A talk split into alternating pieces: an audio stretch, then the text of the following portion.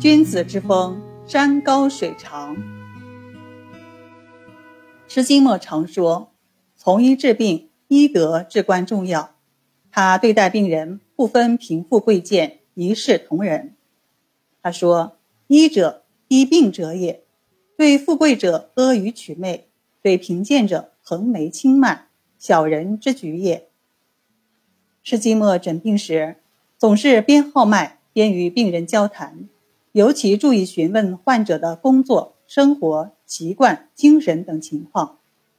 他说：“我们治的是生活在社会环境里的人，因此一定要重视社会环境的各种因素对病人的影响。”他往往能说出患者家乡的特产，甚至能说上几句当地方言。病人把他当作自己的老乡，无话不谈，医患关系十分融洽。施金墨处处为病人着想，在保证疗效的情况下，处方时尽量选择廉价的药物，以减轻患者的负担。解放前，有些达官贵人认为便宜的药治不了病，施金墨给他们开方时就加一些珍珠粉。这样对疾病无关紧要，又提高了药价。达官贵人满意而去，且深信药效就在珍珠粉上。患者痊愈后，常会送匾送银两，施金墨总是再三推辞，即使勉强收了匾，也不挂出来。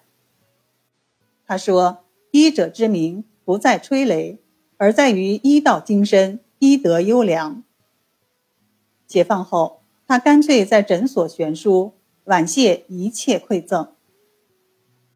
施金墨初出茅庐时，曾为当时的一位名人看病，由于病人很多，忙乱中他把病人的性别写错了。开方后，那位病人生气地说：“医生连男女都分不清，这样的药我不敢领教。”施金墨常向子女讲起这件事。要他们引以为戒。他说：“人命至重，贵于千金。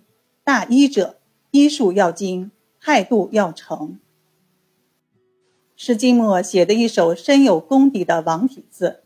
书法家萧劳说：“施金墨不作为医学家，做个书法家也是相当有造诣的。”施金墨时常教导学生和子女：“当医生。”一定要把字写清楚。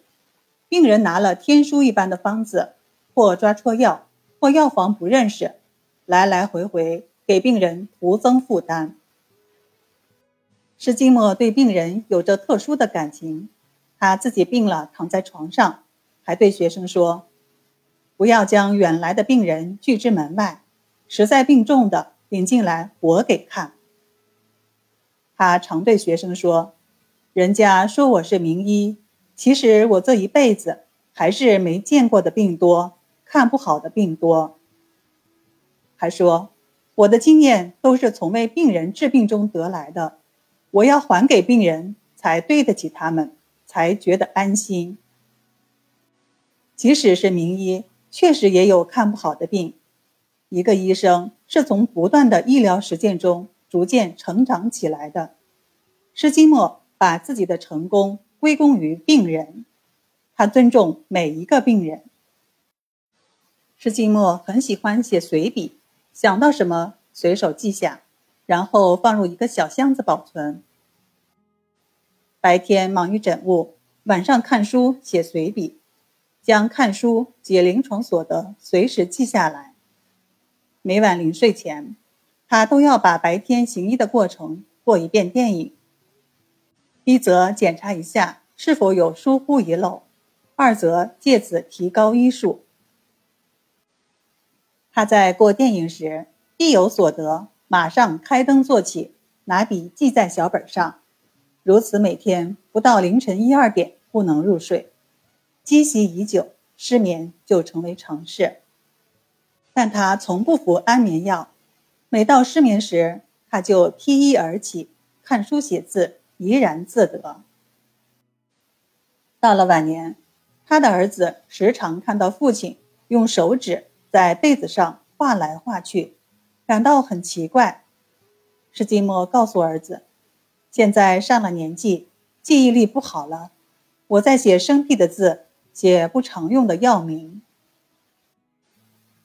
为庆祝中华人民共和国建国十周年，施金墨一举献出了治疗肺溃疡、十二指肠溃疡、高血压、神经衰弱、肝硬变、肝脾肿大、气管炎等十大验方。后来，根据这些验方制成的中成药，高血压速降丸、神经衰弱丸、感冒丹等等畅销海内外。施金墨对同道非常尊重宽厚，主张同道之间相互借鉴，从不贬谤他人。有患者拿了前医的处方请他评论，他总是谦和地说。方开的不错，个人有个人的路数，你也可以服我的药试一试。对于慕名而来，但是要看的病自己不擅长，石金墨会据实告知，介绍患者去某地找某医生。他常说：“文人相亲，医者相会，既损人名誉，又无补于己，无补于社会，此陋习宜除之。”施金墨与著名的西医黄家寺、林巧稚、张孝谦关系很好。一九五四年，在全国政协二届一次会议期间，毛泽东主席宴请各界知名人士，施金墨恰巧与黄家寺、林巧稚同桌。毛主席风趣地对施金墨说：“你很有名啊，我在年轻时就听说过你。”你们同行是不是冤家呢？施金默回答说：“主席，我们团结的很好，互相很尊重。”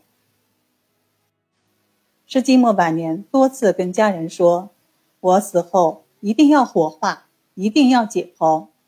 我是搞医的，要把自己的尸体献给医学，并专门立了遗嘱。”一九六九年，施金墨病逝。享年八十八岁。施金墨去世前曾感慨地说：“我死后十年，可能还有人提起；死后二十年，恐怕连知道我名字的人也不多了。”看来施老是过谦了，他的名字已经载入中医史册，永远被人铭记。